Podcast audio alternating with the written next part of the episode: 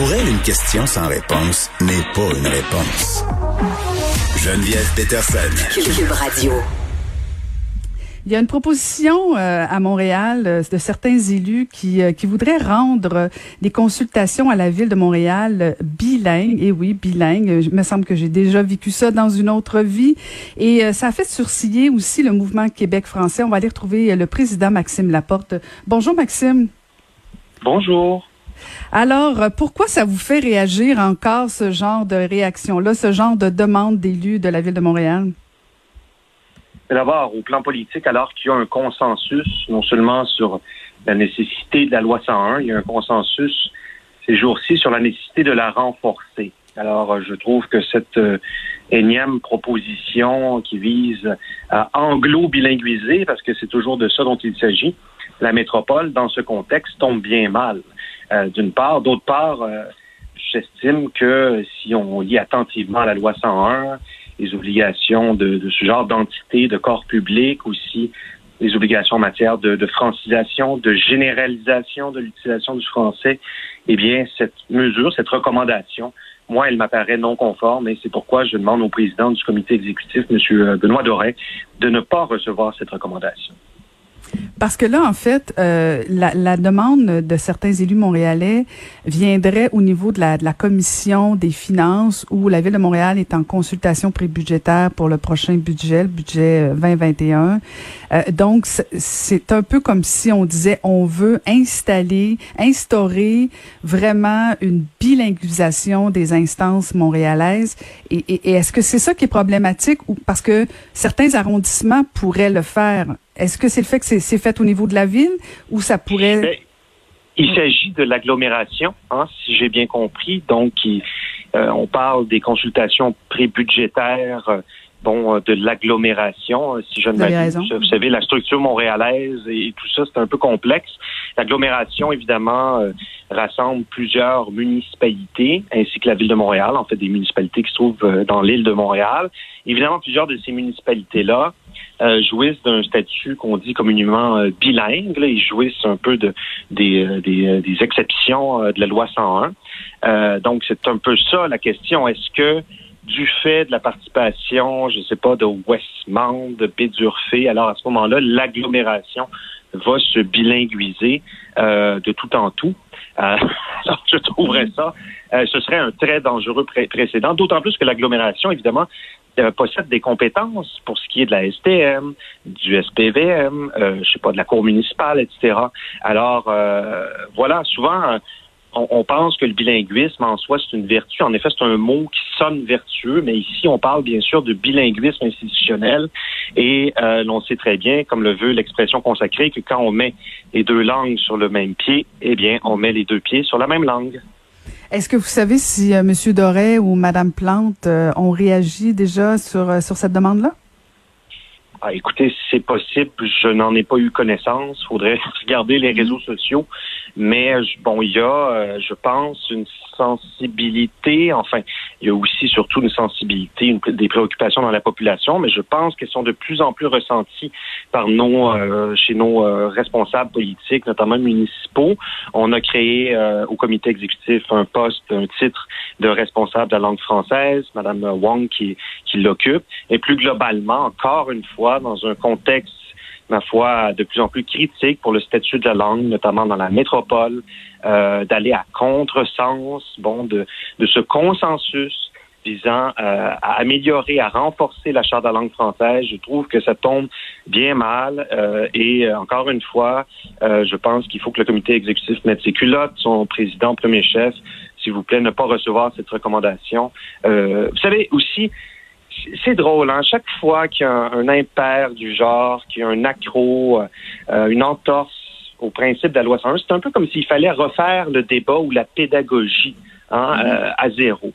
Euh, c'est bizarre parce qu'évidemment, chaque fois qu'un kidam brûle un feu rouge, hein, on se on se pose pas des questions sur la légitimité du code de la sécurité routière. Vous savez, la loi 101, c'est une c'est une mesure qui a été adoptée démocratiquement, qui est parfaitement légitime. Alors bon, euh, vu la situation, là, il faut pas euh, régresser davantage, il faut pas revenir en arrière, remettre en cause nos acquis. Il faut aller vers l'avant. Il faut renforcer la loi 101 et à cet égard-là, nos attentes sont élevées pour ce qui est bon du plan d'action que devrait nous présenter le ministre Jolin Barrette. Euh, justement, Maxime, vous parlez de, du fait que ça tombe bien mal et euh, j'aime beaucoup, euh, j'aime beaucoup votre réponse parce que je, je, me, je me posais la question pensez-vous vraiment que c'est un hasard? Parce qu'alors que juste qu'on parle de revoir la loi 101, que Simon Jolin Barrette parle de d'arriver avec certaines modifications, est-ce que c'est vraiment un hasard ou si dans le fond les, certains anglophones de Montréal veulent pas un petit peu brandir une certaine menace ou rappeler en tout cas qu'ils existent et qu'ils sont en encore très, très présent? Ben, c'est une hypothèse qui m'apparaît fort judicieuse. Est-ce que certaines municipalités de l'île de Montréal, euh, disons, euh, euh, de l'ouest de l'île de Montréal, souhaitent commencer à montrer les temps à la veille de cette réouverture du débat sur la loi 101? c'est possible, c'est possible. On sait que dans ces administrations, on a, plusieurs, militants anti-loi 101, en raison de plus pour que la ville de Montréal, qui en vertu de l'article premier de, de sa charte est une ville de langue française, ben, ne cède pas.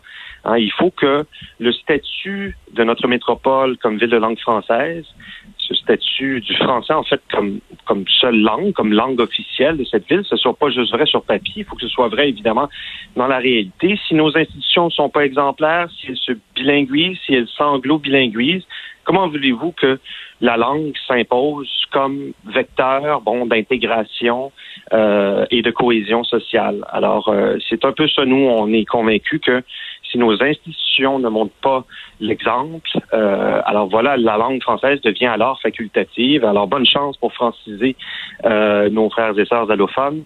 Euh, ça devient de plus en plus difficile. Alors, euh, il est de la première importance, notamment que les institutions, les instances de la Ville de Montréal euh, respectent les principes et le statut du français. Ça devient pas de plus en plus difficile pour euh, pour la ville, pour l'agglomération de Montréal, de, de justifier. Euh, ne me crucifiez pas là dans ma dans ma question, Maxime là, mais de, de mm. pour Montréal de de justifier le fait que c'est une métropole française quand on sait que dans le fond la majorité des villes de l'agglomération sont ont, ont déjà le statut bilingue. Il y a comme une incohérence. Euh, pour, certaines villes elles ont le statut bilingue, puis en même temps, la grande représentante, elle, elle a le, statut francophone. C'est comme, euh, ça, devient un peu schizophrénique. Hein? Oh, ben, vous ne sauriez mieux dire. Évidemment, il y a plusieurs incohérences, plusieurs paradoxes. D'abord, euh, tant la loi 101 elle-même, qui a été d'une part charcutée lourdement au fil du temps par les tribunaux canadiens, euh, il y a des incohérences jusque dans la recommandation même de la, commission des finances. Là. On dit en préambule que Montréal est une ville de langue française et dans dans le, la conclusion, eh bien, on dit bah alors on va bilinguiser le bon les consultations prébudgétaires. Ah, ça n'a aucun sens. Puis, vous savez, Montréal, c'est pas la seule ville cosmopolite en Occident. Là. Et pour autant, euh, les villes, les grandes villes occidentales, bon, ont règle générale une langue commune et ils l'imposent. Et vous savez, comme disait René Lévesque, ça me revient à l'esprit, il disait, moi, je, suis assez écœuré de parler de la langue. Normalement, dans une société normale, la langue, elle se parle toute seule. Eh bien voilà, ben, peut-être que nous, en fait, assurément, nous ne sommes pas une société normale et notre condition de province, j'oserais dire, n'est pas étrangère à ça. Mm-hmm. Est-ce que est-ce que ça revient à, la la mairesse de Montréal ou au président de l'exécutif, euh, bon, je, comprends bien que c'est le président, M. Doré, qui peut euh, répondre déjà de la demande, mais est-ce qu'il pourrait demander une intervention de la part du gouvernement ou si euh, la ville a pleinement juridiction? Ben, la ville prétend avoir juridiction sur ses affaires, donc si elle est en mesure de faire preuve de responsabilité linguistique, de franco-responsabilité, elle devrait être en mesure, bon, euh, d'agir, puis euh, bon, d'éviter, de, de, encore une fois, de rouvrir. Mm. Plus, plus grande encore et toujours plus grande cette, cette, cette porte vers, vers euh, l'anglicisation, parce qu'encore une fois, la bilinguisation égale anglicisation à terme. C'est ça mm. la réalité. Alors, ville de langue française, Montréal, alors il faut que on passe de la théorie à la pratique. Ben, merci beaucoup de nous avoir parlé, Maxime. Euh, très intéressant encore une fois. C'est un grand plaisir. Je vous en prie. Bonne journée. Merci. Bonne journée à vous. C'était le président du mouvement Québec français, Maxime Laporte.